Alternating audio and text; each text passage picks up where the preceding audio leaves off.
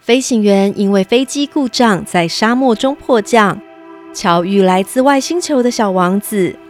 小王子在上一集的故事中深受地球万物的震撼，甚至怀疑起自己拥有的东西是不是一文不值。真的是这样吗？今天故事坚果塔又有一位大来宾喽！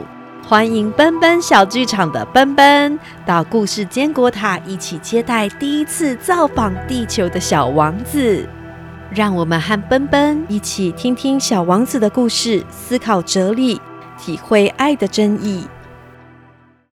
小王子，作者安东尼·圣修伯里，李子妈妈改编，第八集《小王子与狐狸》。正当小王子因为发现自己珍视的东西其实是地球上再普通不过的事物，而趴在地上难过不已的时候，狐狸出现了。早安，没有人呢。早早安。呃，我在这里，在苹果树下面。哇，你的毛发好美呀！请问你是？我是狐狸。你愿意跟我玩吗？我现在有点难过，如果有人可以跟我玩就太好了。抱歉，我不能跟你玩，我还没被驯服过呢。哦，对不起。嗯，不过驯服是什么意思啊？哎，难不成你不是地球人？你为什么会来这里啊？我想要找人啊，请问驯服是什么意思？你想找人类啊？他们会带着枪打猎，真讨厌。不过他们还会养鸡，这个倒是有趣多了。你要不要改成找鸡呀？不了，我只是想要交个朋友。请问驯服是什么意思啊？驯服啊，有点像是建立关系吧。建立关系？呃，我们现在是没有任何关系，所以对我而言。你就跟地球上其他成千上万的小男孩一样。反过来说，对你而言，我不过就只是只狐狸，也和其他成千上万的狐狸一样。如果你不需要我，我也就不需要你。但是，要是我们建立了关系，我们就会互相需要。你对我而言，会是世界上独一无二的小男孩；我对你而言，也会是独一无二的狐狸。我好像懂了。我想有一朵花可能驯服了我。嗯，应该是吧。毕竟在地球上，什么事情都可能发生。哦，不是在地球上啦，是在我的星球上。在另一个星球上，那个星球有猎人吗？没有。哎，那这样很棒哎。有鸡吗？没有，嗯，果然没有什么事情是十全十美的。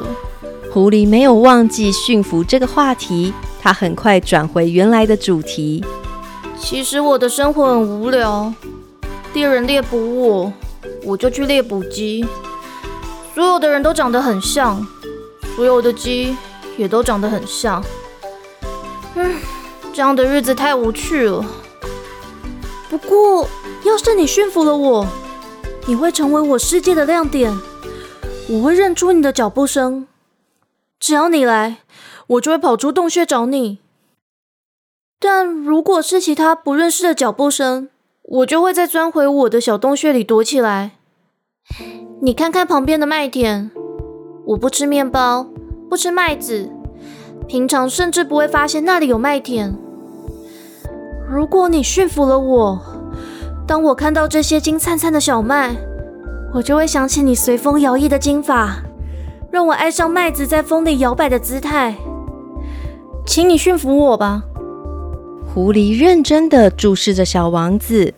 小王子想了想，他诚实的回答：“虽然我很愿意，但我没有太多的时间。我还想去交朋友，体验更多的事物。如果你想交朋友，那就更应该驯服我啊！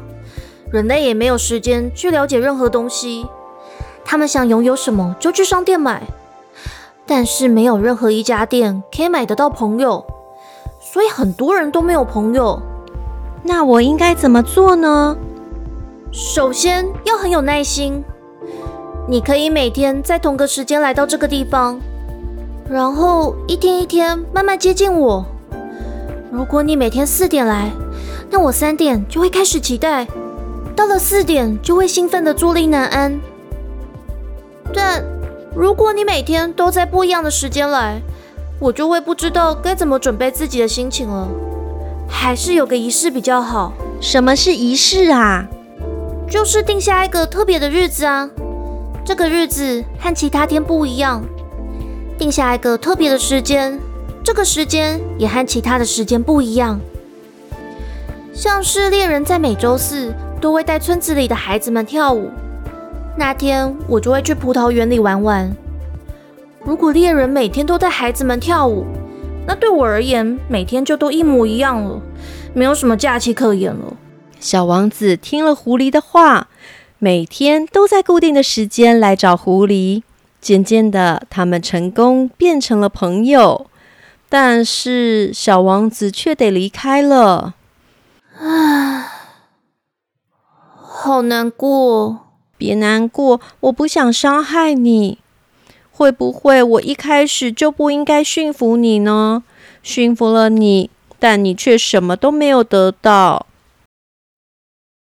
不是这样了。我有得到的哦，呃，哎，离开之前先回去看看那些玫瑰花吧。你会发现，你星球上的玫瑰花是这世界上独一无二的。到那个时候再回来和我道别吧。我要送你一个告别的小礼物。小王子听了狐狸的话，回去看了那些玫瑰花。这些玫瑰在花园里盛开，但没有一朵像他拥有的那朵玫瑰。这花园里的玫瑰没有属于任何人，也没有任何人属于这些玫瑰。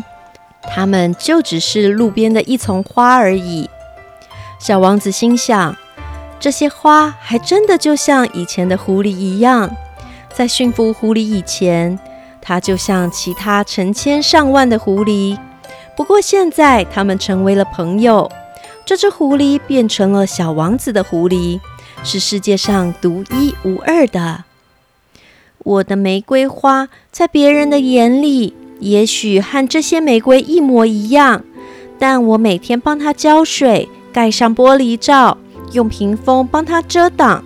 我还听它说话，不管是抱怨还是炫耀。我的玫瑰对我而言就是独一无二的，比其他的玫瑰都重要的多了。小王子再次回到狐狸身边，向他道别：“再见，我很开心我被你驯服，因为我拥有和你独一无二宝贝的关系。其实，我要告诉你的秘密很简单：要用心才可以看见事物的本质，眼睛是没办法看见的。”小王子想把狐狸说的话牢牢记到心底，所以他认真的重复狐狸说的话：要用心才能看见事物的本质。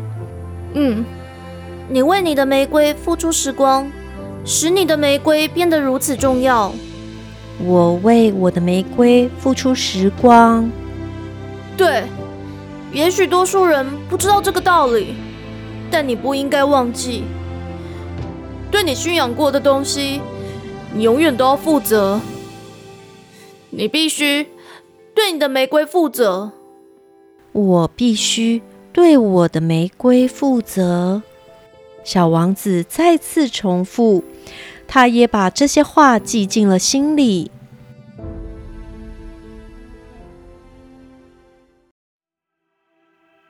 太好了，小王子想通了。宇宙中有千千万万的人事物，何其有幸，我们能和其中的一些相遇。